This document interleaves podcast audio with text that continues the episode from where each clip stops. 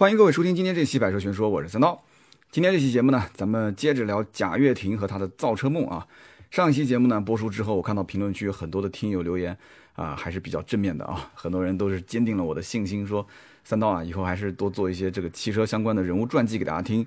之前挖的坑呢，我也会陆续的补上啊。那么想听车的内容呢，也不用担心。那么我们也可以像人物故事一样去讲一些经典车型的历史和背景。那么甚至有一些新车，其实它背后也有很多的故事啊。我希望可以给大家多一些干货啊，或者说多一些这个汽车圈的冷知识。那么上期节目呢，咱们从这个贾跃亭的出身开始聊起。那么其实也没什么特别的，对吧？大家都看到了，是山西的一个小村庄的农民家的孩子。但是今天节目一开始呢，我要刊物一下上一期节目呢，我把这个贾跃亭第一次创业的所在地叫做垣曲线啊，结果我读成了横曲线。那么这边呢，我要谢谢大家的批评和指正啊。这个我小学的地理和语文可能都是体育老师教的，也可能是我的眼神不太好啊。我在查阅资料的时候呢，我没有去这个复制粘贴，我是纯手打的这个节目稿，所以呢，我的原稿手打的原稿，它其实写的就是很久的很啊。其实我是可能看错了，所以呃向大家表示抱歉。山西的垣曲县，那么这个知识点我就这样的话就记住了啊，一辈子也不会忘了，扫了一个知识盲区。谢谢大家啊。那么贾跃亭的这个出身呢，虽然说没有含着金汤匙啊，这个你看金汤勺、金汤匙，这个经常读错，对吧？不过这个上大学的时候呢，呃，贾跃亭抱了一条大腿啊，抱的哪个大腿呢？就是这个园区县啊，不能读错了啊，园区县副县长的女儿李丽。那么从一九九六年到二零零二年，贾跃亭在园区县经商的经历可以讲是丰富多彩。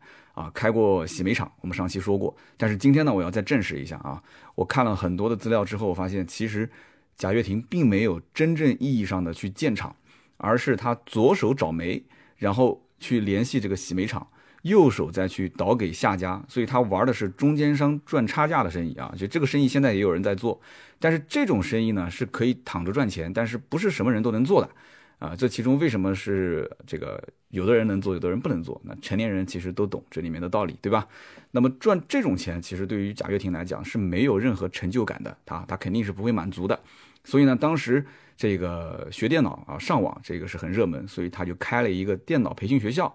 之后呢，又做了这个私立的双语学校，哎，双语学校培养孩子，对吧？中英文双语，它也是个趋势。那么，所以这个你可以看得出，这个小贾同学啊，他当年肯定叫小贾，才二十多岁，是吧？他还是很有眼光的啊。那么当时又看到这个印刷啊也很挣钱，运输也很挣钱，钢铁也很挣钱，所以在这个小县城里面，就什么生意挣钱他就做什么生意。所以，如果要是放到今天来看的话啊，其实乐视公司今天的这个结局，或者说他后面一系列的操作啊，呃，跟贾跃亭一九九六年到二零零二年的这个经历啊。非常的相似啊，可以说是又经历了一次循环。那么我们回过头来去看一看，其实啊，小贾这个人啊，现在叫老贾了啊。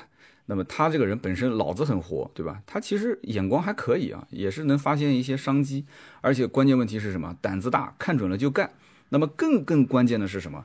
是他其实从小就明白，他本身也是一个这个算是普通家庭出身吧。他明白了，其实，在生意场上啊，如果是跟权力。啊，绑上的话，它会有非常神奇的效应。所以说，贾跃亭可以讲年轻的时候是开局非常的成功啊。但是呢，他这个做业务啊是越做越大。你看每个生意其实做的都非常的快，对吧？而且发展的也很好。但是呢，他的管理的能力是 hold 不住这些企业的啊，这么多的企业，这么多的经营项目，对吧？三刀做一个汽车媒体加上卖车的业务，其实我都已经觉得压力特别大，我都甚至有很多次我都想放弃了。那贾跃亭又是卖钢铁，又是搞运输，又是开学校，又是去搞煤，我的天！所以他这些公司都要去管的呀，对吧？所以他应该讲是 hold 不住这些企业，所以呢，最终其实每一个项目都是虎头蛇尾啊，就算有人脉关系。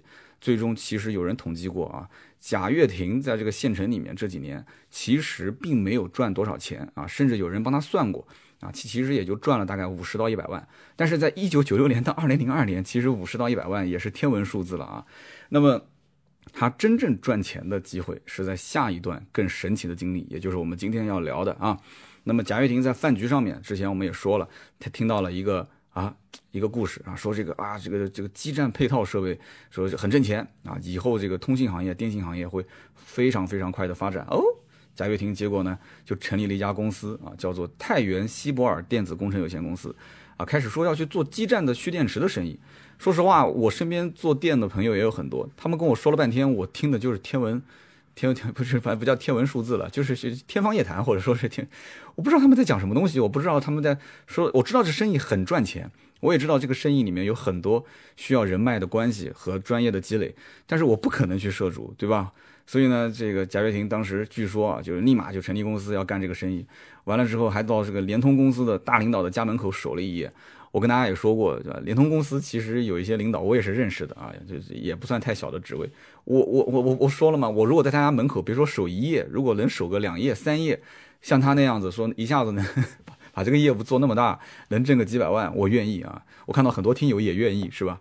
所以这个故事太过于玄幻，只要智商稍微正常一点的成年人根本不会相信。但是上一期节目呢，其实我们也就是讲到这里啊，他确实做这个公司也挣到钱了，没有说。有更多的一些资料，那么后来，哎，经过相关的一些查阅，我发现这里面有一个关键的人物啊，今天节目里面一定要带着说一下，就是贾跃亭不是成立了太原西博尔公司嘛？这家公司是一个有限责任公司啊，有两个股东，贾跃亭跟他的合伙人叫王凡啊，凡人的凡。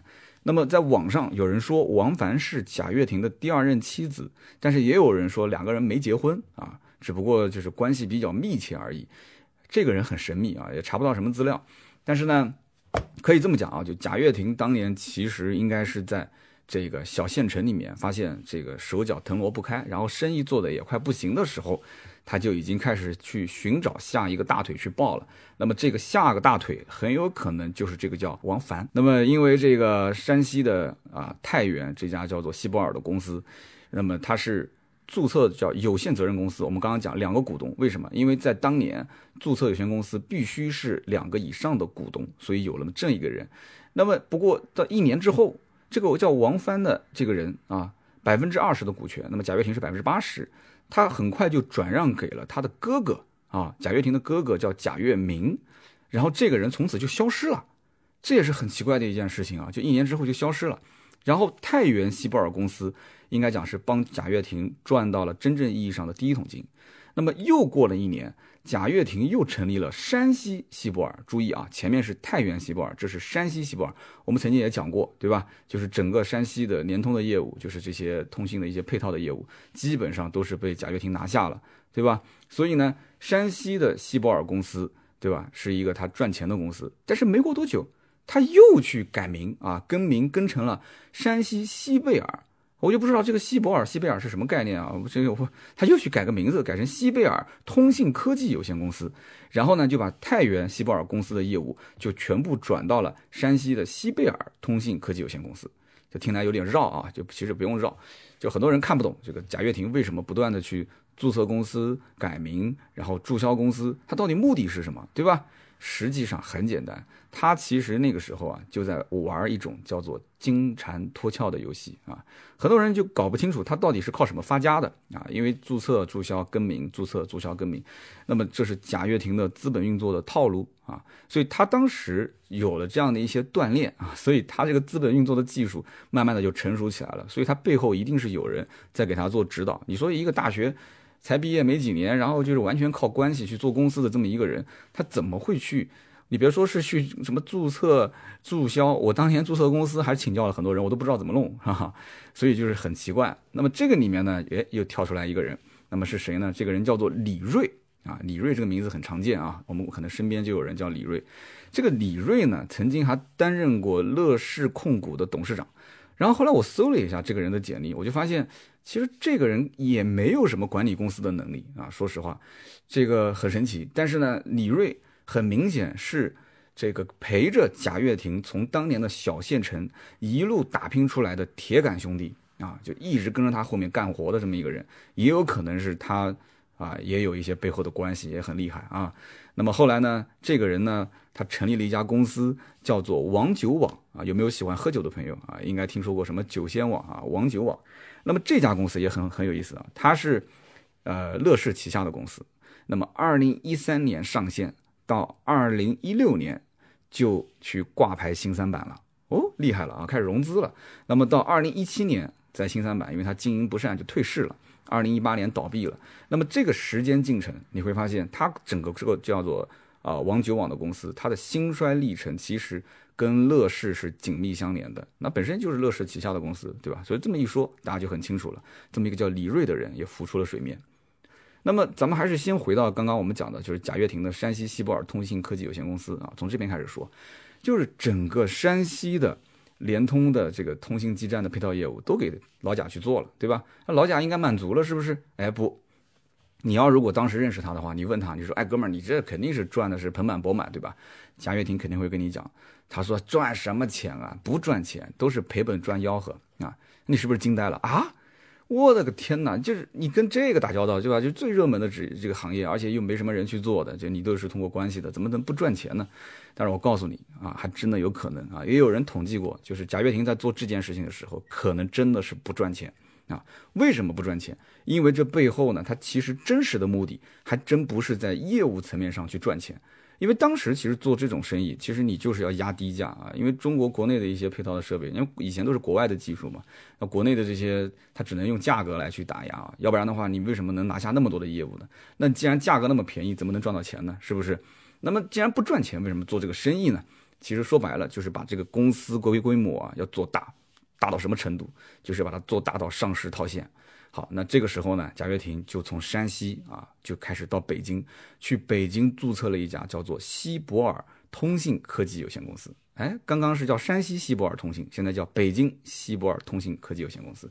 那么北京这家公司成立之后，你会发现这个公司好像就变得不一般了啊，后面的故事就变得越来越神奇了。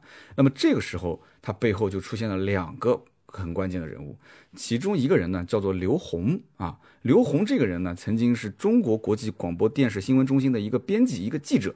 那么可能这个时候又有人要觉得了，说贾跃亭到北京开个公司，对吧？搞通信、搞科技，怎么还拉着一个记者过来一起创业呢？啊，这是拉过来做公关吗？其实你是太小看那个年代的北京记者了啊！因为这个哥们儿刘洪跟贾跃亭同年，都是七三年出生。这个哥们儿在北京当记者，而且你听好了，是中国国际广播电视新闻中心的编辑和记者。如果在北京当记者，我相信很多北京的哥们儿啊，他要是在那个年代，他善于去啊，善于去利用人脉的关系的话，那这个记者的能量可以说是深不可测啊。所以说，这个你通过刘洪这个人，你再去挖他背后的一些相关资料，那对不起，这个节目里面有些话你想听啊，我也不敢说了。因为贾跃亭是通过刘洪才认识到了另外一个更加关键的人物，而且这个人他是化名啊，就在网上你去查你也查不到什么资料，好吧，就到此为止了。大家也不要在评论区去评论，好不好？给我的节目这个就留留一线生机，行吧？既然讲贾跃亭了，敏感区啊不要碰。那么二零零四年的时候，在这个北京西贝尔公司的这个上升期啊，贾跃亭呢又成立了一家公司，这个就是。啊，我们大家都知道的，就是大名鼎鼎的乐视公司。那么，但是乐视公司在当时还是非常小的一个公司，它是干嘛的呢？其实讲的高大上一点，是做啊视频流媒体的业务，或者说是移动业务。其实说白了，就大家都知道的，手机看视频嘛，对吧？网上看视频嘛。所以那个时候的乐视还是一个很不起眼的小公司。但是大家要记得，在那个年代，其实啊智能手机已经开始陆陆续续的普及下来了，是不是？所以呢，那个时候国内像什么优酷啊，对吧？土豆啊。就等等等等，其实有很多视频公司啊，以及什么酷六啊，很多的视频公司，那么随便拎出来一个，其实都可以去吊打乐视。二零零四年的乐视其实根本就不算什么，是不是？不过神奇的一幕就发生了啊！贾跃亭在这个时候啊，又成立了一家叫做这个单词我可能读的不太好啊，叫 Sinotel，Sinotel Technology 啊，就 S R N O T E L。啊，T E C H N O L O G R E S 啊，反正就叫 S T 公司吧，反正就读这个英文，我估计有国外的听友要嘲笑我了。那么这家公司呢，是把北京的西贝尔的业务全部给装了进来。哎，结果呢，闷声不响的，二零零七年，就是没过两三年，这公司去新加坡上市成功了。哦，很神奇啊，这叫 S T 的公司，一下子融资两个多亿啊。前面我们讲，其实他做这些公司挣钱都是按百万来算的，对吧？最多也就是千万吧。我的天哪，一下融了两个多亿，后来还做了增发啊！很多人也听不懂什么叫增发，反正你就知道钱变多了就行了，好吧？那么到了二零一二年之后，这家叫做 ST 的公司，它在新加坡不是上市嘛？它开始陆陆续续的亏损，一直到二零一六年最终退市啊。其实这个公司的这个历程跟乐视也是紧密相连的。那为什么说紧密相连呢？因为你会发现这家公司，它从二零一二年开始亏损，对吧？但是这个公司它真正的使命，其实在二零一零年就已经完成了。为什么呢？因为乐视在国内二零一零年的时候上市成功了，而且你想想看，乐视是什么时候开始风光无限的？就是二零一零年啊，二零一零年上市成功之后，开始了蒙眼狂奔的状态。那么 ST 的这家公司可以讲，其实是让贾跃亭跟他背后的很多的股东是捞了一大笔的钱啊。那么如果就此收手，其实也就没什么事了。但是这家公司呢，它毕竟没什么故事啊，它不像乐视有那么精彩的故事。故事是讲给谁听的呢？故事就是讲给对吧？啊，一个是 VC 嘛，啊，投资人去听的；第二个嘛，讲给股民听的。上市了肯定是讲给股民听嘛。那么股民就变成了韭菜啊，韭菜嘛就嗷嗷叫的，就要往这个镰刀上面去狂奔，对吧？上期节目的评论区我也看到了，有人讲哇，乐视的股票我亏了百分之九十，现在都拿不回来钱。神奇的就是当年的乐视网，其实它就是个搞视频的网站。简单的讲，它在中国的视频网站里面排名根本都排不进前十，什么优酷、土豆，对吧？我什么爱奇艺这些我们就不讲了。那个时候什么六间房、酷六这些网站，就随便拎出来一个，哪个不比它更像是上市公司？哎，结果乐视竟然就上市了啊，在 A 股上市，所以这背后的原因呢，大家也不要去猜了啊，都懂都懂。所以说，从现在开始，我们就可以啊，好好的去聊一聊乐视这家公司了。呃，可能很多人不太了解，说，哎，说乐视，我以前理解也就是一个做视频的网站，那最后怎么又是卖电视，又是卖手机，最后还要去造汽车呢？啊，是不是因为真的是钱太多了，烧得慌？其实根本就不是啊，我觉得这个故事。我们要先从乐视网啊开始去做这个视频网站开始聊，我们一步一步的聊。其实乐视一开始是一个不太起眼的视频网站，但是哎，上市之后有钱了呀。包括刚刚我们之前讲的乐视网是零四年成立的，新加坡还有一家 ST 公司，对不对？它有钱了嘛啊？那有钱的话会有个什么样的好处呢？做视频网站存在一个就是是先有鸡还是先有蛋的问题。因为为什么呢？视频网站特别烧钱啊，包括现在的像这种直播网站就特别烧钱，烧到现在为止，可能很多还没挣钱啊。要不是我们天天充会员什么的，那或者是给这个啊直直播网站就是什么打赏什么的，他还能赚到一点钱。其实视频网站当年基本上都是盗版，对不对？我们想搜一个什么电影啊，我们讲正规电影啊，那么在网上在这些网站里面随便一搜就能搜到啊。但是乐视有了钱之后，就开始大家应该就知道了对吧？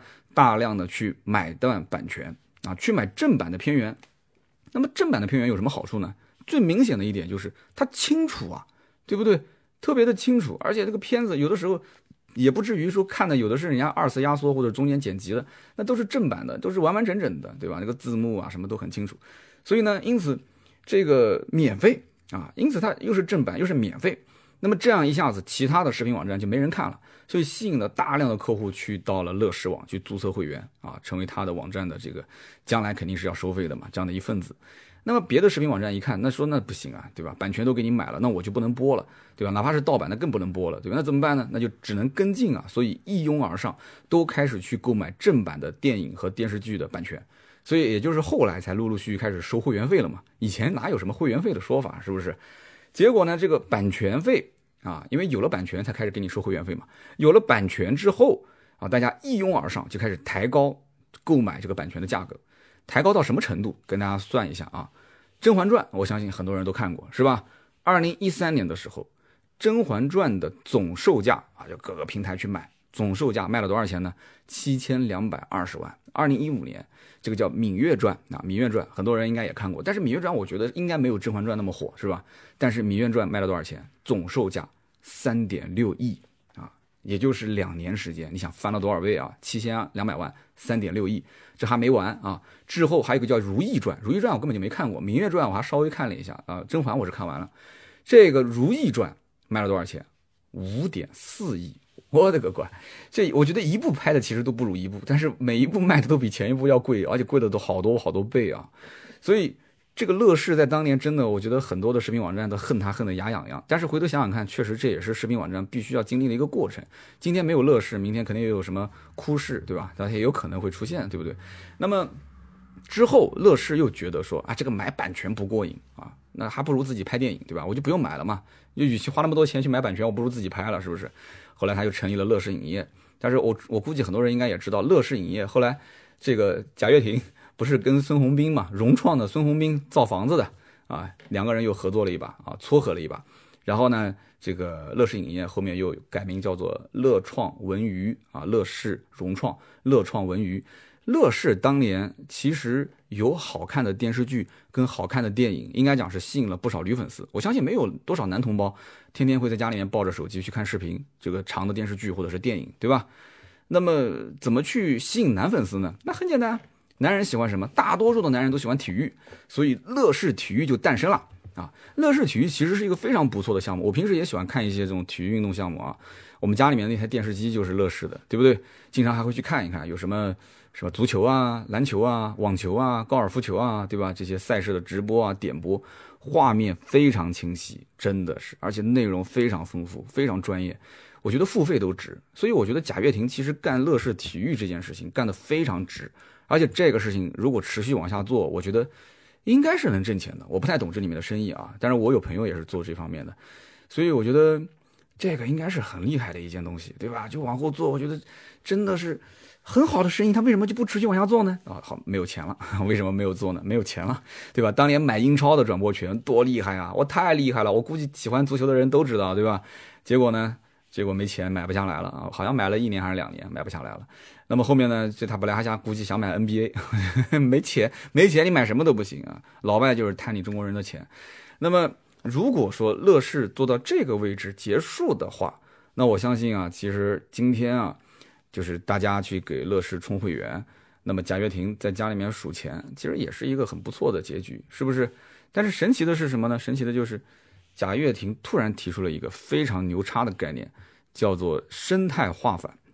那我估计很多人跟我一样，第一次听到这个词的时候，都以为生化危机，对吧？我是不是贾跃亭又开始做游戏去了？因为他这个心思特别多嘛，就要干这个干那个的。那他是不是将来要去去干腾讯啊？如果贾跃亭要是真的去做游戏的话，啊，我觉得这事儿可能还真的有可能会成。为什么呢？因为你反正是看视频嘛，对吧？看视频、看电影，你可以消磨时间，消磨时间玩玩游戏，对吧？你去这个用这个看视频的这个时长，你可以换成游戏的金币，哎，这不挺好的吗？然后打游戏呢，打游戏你可以用打游戏赚的金币，你可以换乐视的会员。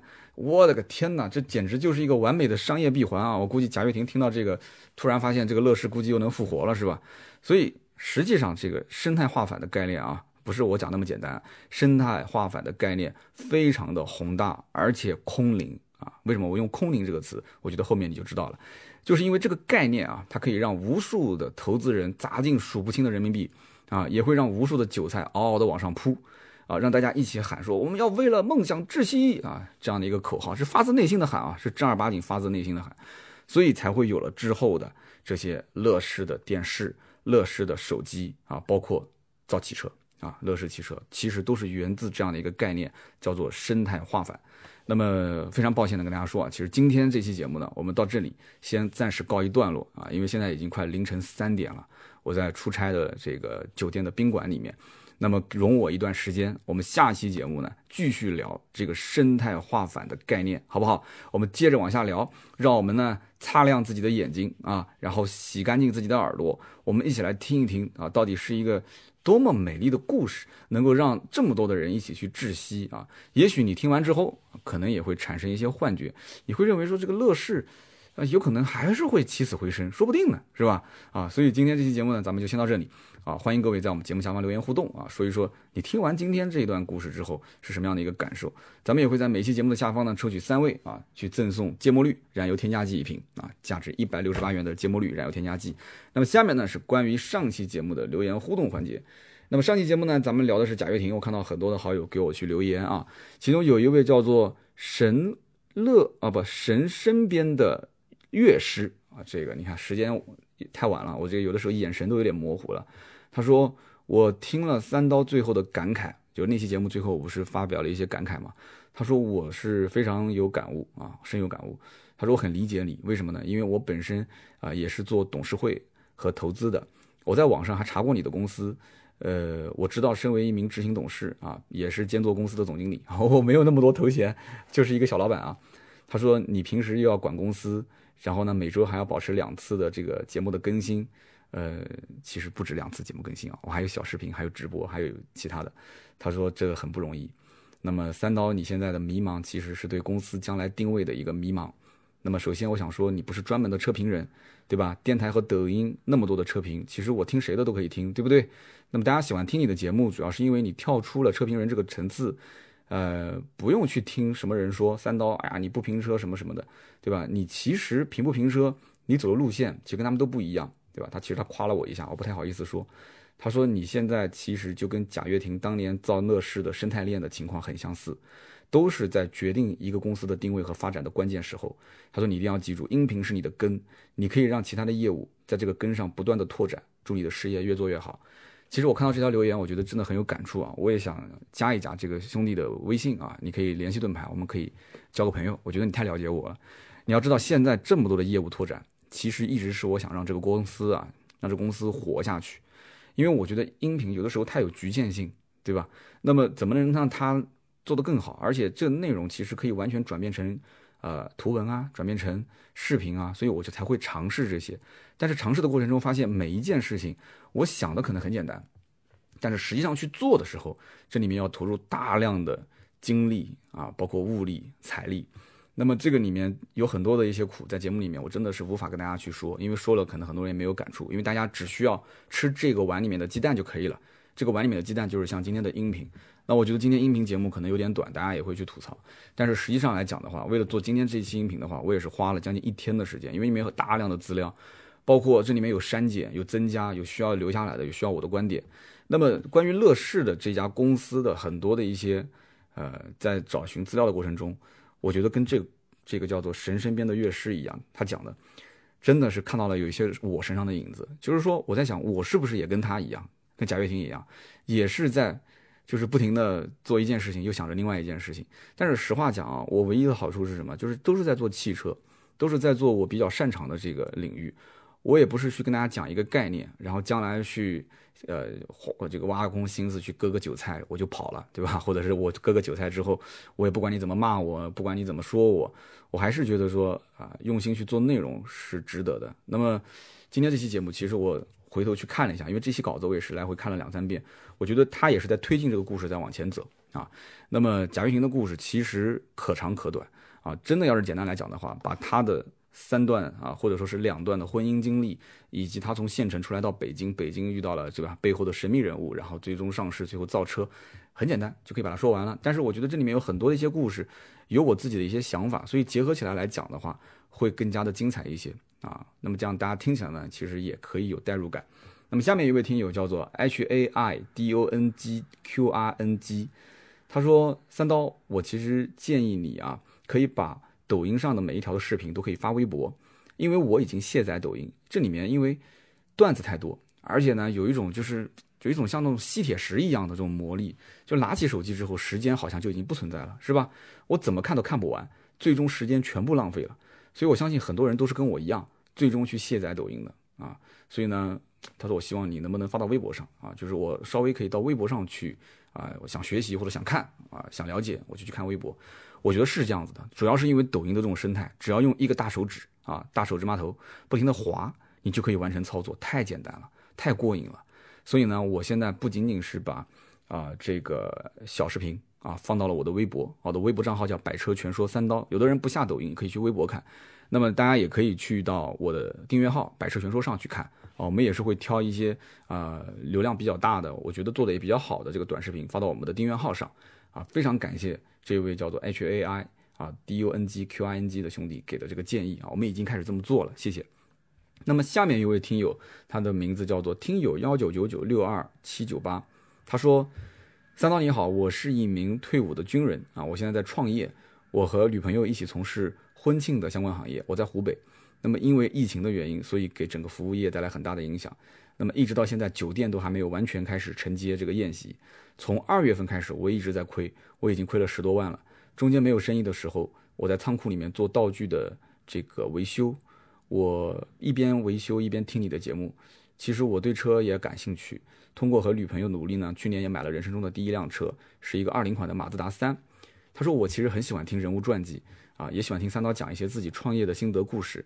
那么从这些故事当中呢，我也学到不少的东西。他们的故事也在勉励我要坚持下去啊！听了三刀这么多年做音频节目，我感觉自己其实还是不够努力。希望三刀越来越好，也希望自己和女朋友今后也是越来越好。实话讲啊，我每次看到这样的留言，真的是非常非常的真实。就是我我跟很多的一些听友我都不认识啊，绝大多数我都不认识，也是因为我们的线下活动做的比较少啊。就是当然做的再多也不可能都认识，但是每一条留言背后，我可以看到它都是一个。非常真实的一些，这个生活在这个我们这种俗世的这些平凡的人，那么有成功的，有失败的，而且成功的人，中国人比较低调，都不太喜欢炫耀。那往往就是有一些生活不太如意的，听到节目当中有一些感触的，都会在节目的下方留言。其实说实话，我也不是说生活中处处都很很如意，对吧？大家可能看直播的时候我特别嗨啊，看我做节目的时候啊，好像这么多年好像也很轻松嘛。今天我还遇到了我的。几个好朋友，他们跟我讲，他说：“哎呀，你这节目，你你不张口就来嘛，对吧？反正这个就是就就就就脱口秀啊，没有这么简单，真的没有这么简单。这么多年做节目做到今天，我太了解了。就有的人讲说三刀你不敢说了，那你好像这个没有以前那么犀利了。那我也是从二零一三年，你想我才多大？二零一四年三十不到，我从一个二十九岁的少年，到今年已经是三十六了，虚岁三十六的一个这个青中年、中青年了。”所以我也在成长，有些东西真的不是说不敢说不能说，而是我的思维逻辑和想法。有的时候我在想，真的有些事情错就是错，对就是对嘛。其实包括车也是一样的道理，对吧？年轻的时候可能觉得说好就是好，差就是差，垃圾就是垃圾，不能碰就是不能碰。所以你会发现现在有很多九五后的一些啊，不管是做短视频的还是做汽车车评的，那观点是很犀利啊，对不对？他你比方说充值也正常充值，平时的节目也正常做，他他就是那种。那种范儿，他就是与生俱来，他是不可能磨灭的。包括很多的一些什么饶舌歌手啊，包括很多的一些这个唱歌的一些歌手，你会发现年轻的时候他的那种歌曲的感受和他的年纪大了，或者说是到了三十多、四十多，甚至五十多，就感觉完全不一样。那唱歌的那种那种调性，你让他重唱一次，那种味道是完全不一样。包括很多的画家，那我们节目当中肯定也有是学画绘画的，就是做艺术的人，他的人生周期一定要长。因为为什么呢？因为他的画会一点一点的进化。虽然我也不懂画，这个东西也是从别人这个也是从别人那边听过来的。你会去看到他的画是有一个成长的过程，对吧？这个这个血气方刚，到最后呢成熟老成啊，就非常老成。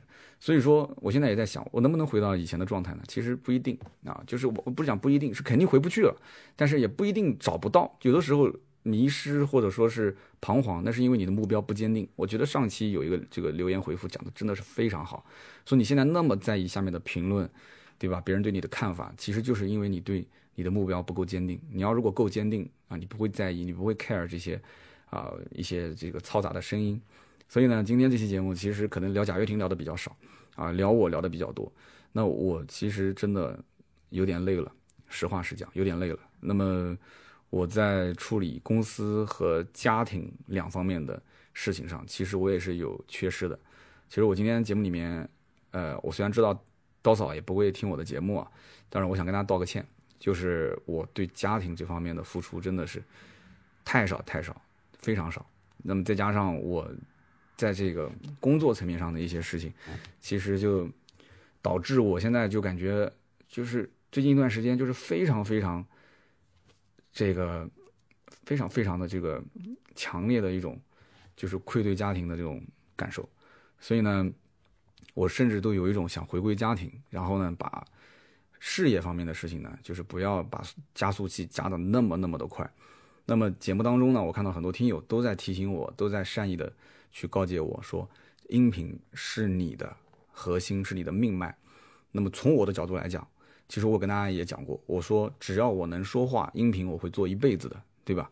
那么做一辈子是一周一辈子都保持两次更新，还是说我将来如果真的是累了，我真的只想是用音频跟大家做一个牵线搭桥的交流的平台，我就是当成交流啊，我一周更一次，或者说是像以前你还记得，如果我的老听友应该记得，在二零一三一四年的时候，我的音频那都是随意更的。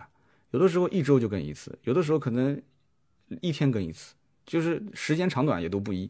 有的时候可能就五分钟、十分钟就结束了，有的时候哗一下讲了四五十分钟，还记得吗？这节目还在啊，二零一四年的节目还在啊，对不对？所以现在回头想想看，你说我节目里面天天夸夸其谈的都讲一些大道理，对吧？都说一些什么啊，家庭是一个玻璃球啊，然后事业是一个橡皮球，玻璃球摔地上就会碎了，对吧？然后橡皮球如果掉地上还会弹起来。其实这些东西讲给别人听都很都很简单啊，但是呢，真正你要说让自己去理解，然后去操作去执行，很难很难，因为你当在这个。机械里面，你成为一个齿轮，不停的在推着你往前转的时候，你已经身不由己了。它就是不停的有旁边的齿轮在推着你，上面有齿轮卡着你走，左边有齿轮卡着你走，右边有齿轮卡着你走。然后你觉得说，如果我不动了，这个机器根本就转不了。有的时候我们可以试着就把这个齿轮拿出来试试看，也可能拿出来之后，它只不过稍微走慢了一点，或者说可能它只是走的不准时而已。但是有多少人真的 care 这个钟这个表走时准不准呢？对吧？卡西欧的走时都很准啊，但是，对吧？那我现在戴的这个手表，我基本上都不调时间了。当然不是卡西欧了，对吧？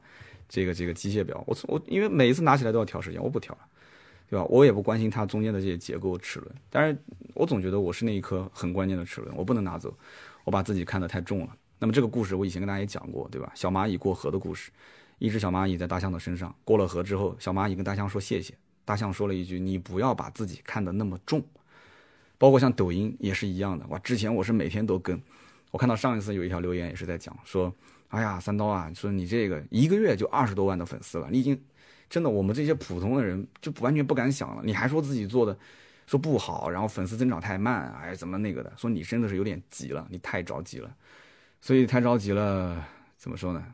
真的是不是好事。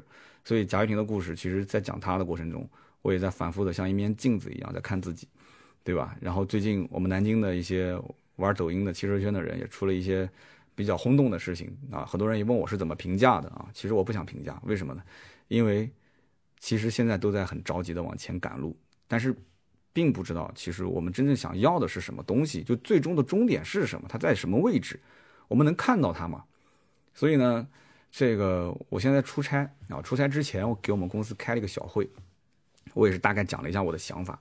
其实包括像万科啊，像我们这种公司不能跟王石这么，对吧？这么这么大的公司去比。但是你要知道，万科万科以前就是做各种各样的业务，到最后就是全部减减减减减。很多的公司都是这样，最后是减减减。它不是做加法，是做减法。其实做减法这个事情，我两年前就提出过了。但是现在回头想想看，减了吗？其实并没有减。那么我放手了吗？其实也并没有放。所以很多东西都是。一直在牢牢的抓在手里面，哎，怎么讲呢？节目最后可能感悟的东西太多啊，我也不知道大家爱听不爱听啊。因为听我节目的可能都想听车。那这期节目呢，因为最近一段时间真的是，呃，工作啊，然后就是家里的一些事儿啊，就反正全部夯不啷当的加在一起，感觉特别特别的疲惫。然后再加上我这个牙齿，前段时间也是做的这个也是比较痛苦的治疗。那么治疗完了之后，有一段时间大家看到我其实抖音是没有更新了。上期节目我不知道大家听出来没有，其实我讲话也是不利索的。为什么呢？因为打了麻药，然后这个我的牙龈上方其实是切了一刀啊，切了一刀，切了一刀之后嘴巴是肿的，所以是肿着嘴巴在跟大家聊。这期其实也没完全恢复啊，是说实在话，今天时间也很晚，所以呢，我希望大家，我不是请求原谅或者怎样，我只是希望大家在听节目的过程中，你能看到一个真实的三刀。啊，不是像一个什么播音主持人给你念稿子的三刀，他背后是一个有血有肉的一个真实的人。我也是人，我我也很累。有人讲你充值你也挣钱了，嗯，对，没错，我也有充值的节目，很快马上又有了。但是呢，我其实也知道啊，就像贾跃亭一样的，不不用去完全靠充值挣钱，我其实很多方面都能挣，我也可以去用很轻松的方式去啊去赚。但是问问题在于。真的就是你的心到底在什么地方啊？你的心，我跟我们的听友之间是什么样的一个关系？如果这个关系理清了，或者说是换一个角度去看的话，我可能会变成另外一个样子。但是就我目前这个样子，如果还是大家喜欢的话，我希望能保持。所以这就是一个最简单。有人讲什么叫初心，我觉得这就是初心，最单纯的一个想法。所以读了三条留言，可能又将近相当于做了一期节目了啊！我看了一下时间，都四十多分钟了。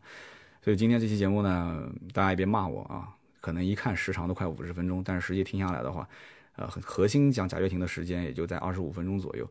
我希望大家也可以在留言区去留一些言，然后跟我一起聊一聊啊。听三刀最近，对吧？有些人可能不看我的视频，我还是建议大家去看一看，哪怕我做的特别特别的烂，你可以去看看我的趋势价，看看我的国民车顾问，对吧？B 站上都有，抖音上都有，微博上也都有，订阅号上也都有。很多人其实就听音频，其他都不看。我今天讲了那么多，其实就是觉得有点累，真的有点累。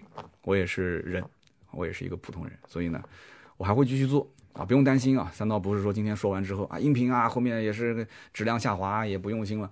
其实今天讲完这些之后，我其实后面会把精力还是回归到我们的音频上面，我会花出大量的时间点，会在音频上去做一些很好玩、很有意思的。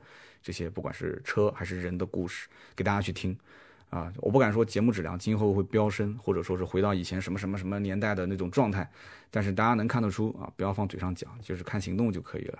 那么如果说是喜欢的话，那么继续支持啊。如果说哎觉得说不是那么个味儿了，你可以先离开，对吧？你去转一转，看看外面的世界，说不定将来你还会回来，对不对？分分合合也是正常的事情嘛。好的，那么今天这期节目呢，就聊那么多啊！我也不知道听到最后有多少人，反正听到最后一定是老铁，绝对是铁上加铁啊，一定是钢丝。那么我们今天我都忘了那三位，这个大家别忘了你们的名字啊！就听到最后把自己中奖都忘了。听友幺九九九六二七九八啊，然后嗨冬青 H A I D U N G Q I N G，还有一位是神身边的乐师啊，三位获得价值一百六十八元的节目绿燃油添加剂一瓶。那么大家如果说想加入我们的微信群的话，可以加微信四六四幺五二五四。另外一点就是我们南京的听友啊，真的是欢迎大家加入我们的南京本地的社群。大家也看出来了，我今年开始真的要从南京开始要把线下的活动做一做，啊，南京本地的社群也是一样的，加盾牌的微信四六四幺五二五四。我们现在已经快三百号人了啊，赶紧加这个群加满了，我们可能暂时先歇一歇。啊，五百个人还有大概两百个位置，所以大家赶紧进来。我们第一次的活动会在下周。啊，我们会在下周，也就是六月七号礼拜天的时候，我们会组织我们南京的呃车友去玩皮划艇啊，去在农家乐去吃饭，然后在一起钓钓鱼，还有儿童乐园。然后我会带着，我会带着我老婆刀嫂，会带着我的孩子，然后一起去参加线下的活动。啊，有人讲说，哦，第一次刀嫂要要要要出出镜了，线下的活动就是这样啊，真人见面。所以没什么藏着掖着的啊，线上因为毕竟这个大家都是不实名的嘛，有些东西我也不想看那些下面的言论，所以呢，南京的如果想一起来玩的，带着孩子的、拖家带口的或带女朋友的，或者你一个人都行，都没问题，你就来吃个饭都没问题啊，真的就来吃个饭都没问题。所以呢，南京本地的我们可以先做起来，可以加盾牌的微信啊，不要忘了。好的，那么以上就是今天这期节目，我们下一期接着聊，拜拜。